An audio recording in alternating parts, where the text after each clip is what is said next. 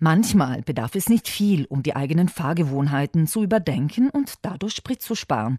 Gunde Bauhofer, die Geschäftsführerin der Verbraucherzentrale, hat dazu einige ganz konkrete Tipps parat. Die erste Überlegung, bei einer Strecke unter fünf Kilometer kann man das Fahrrad verwenden, wenn es möglich ist. Auf diesen Strecken läuft der Motor noch nicht sehr rund und sie sind sehr verbrauchsintensiv. Die nächste Überlegung, bei längeren Strecken gibt es die Möglichkeit einer Fahrgemeinschaft, das halbiert auf einen Schlag die Kosten. Und ist gleichzeitig ein wertvoller Beitrag für den Umweltschutz. Wenn das alles nicht möglich sein soll, dann kann ich vorausschauend fahren.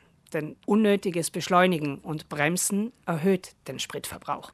Vor einer Kreuzung etwa ist es unklug, schnell noch einmal auf das Gaspedal zu steigen. Wiederholtes Anfahren und wieder Abbremsen ist im morgendlichen Stadtverkehr und bei Staus unvermeidbar und kostet nicht nur eine Menge Nerven, sondern auch viel Treibstoff. Wer die Möglichkeit hat, sollte Fahrten also außerhalb der Stoßzeiten tätigen und auf Nebenstraßen ausweichen, wenn Stau gemeldet ist. Wenn an einer Ampel oder aus sonstigen Gründen ein längerer Stillstand ansteht, länger als 30 Sekunden, zahlt es sich aus, den Motor auszuschalten. Rät die Geschäftsführerin der Verbraucherzentrale Südtirol außerdem.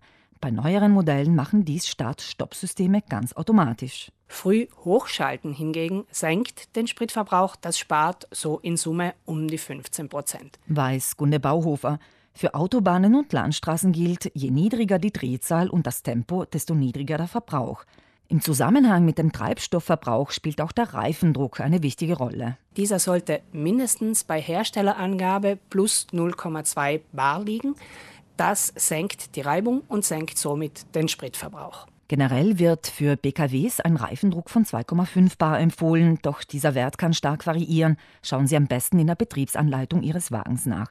Überdies sollte neben dem Reifendruck auch der Ölstand regelmäßig kontrolliert werden, denn ein geschmeidiger Motor braucht weniger Sprit. Einen weiteren relevanten Faktor stellt das Gewicht im Auto dar. Unnützes Gepäck, Ballast im Kofferraum oder gar Dachkofferträger, die erhöhen den Luftwiderstand und auch sie erhöhen den Spritverbrauch.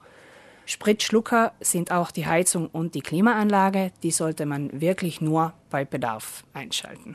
Als Alternative die Seitenfenster offen zu lassen, ist ab einer Fahrgeschwindigkeit von 50 Stundenkilometern übrigens nicht ratsam, da sich der Luftwiderstand und damit der Spritverbrauch erhöht.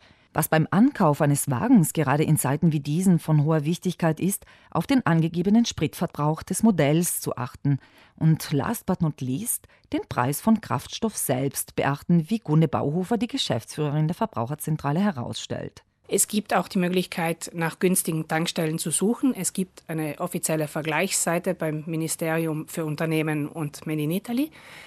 Allerdings, es zahlt sich nicht wirklich aus, lange Wege nur fürs günstig Tanken zu fahren. Also wenn Sie schon irgendwohin unterwegs sind, prüfen Sie die Preise an der Strecke, aber fahren Sie nicht extra zum Tanken dorthin. Und bedenken Sie auch, dass Treibstoff auf Autobahnen generell um einiges teurer ist.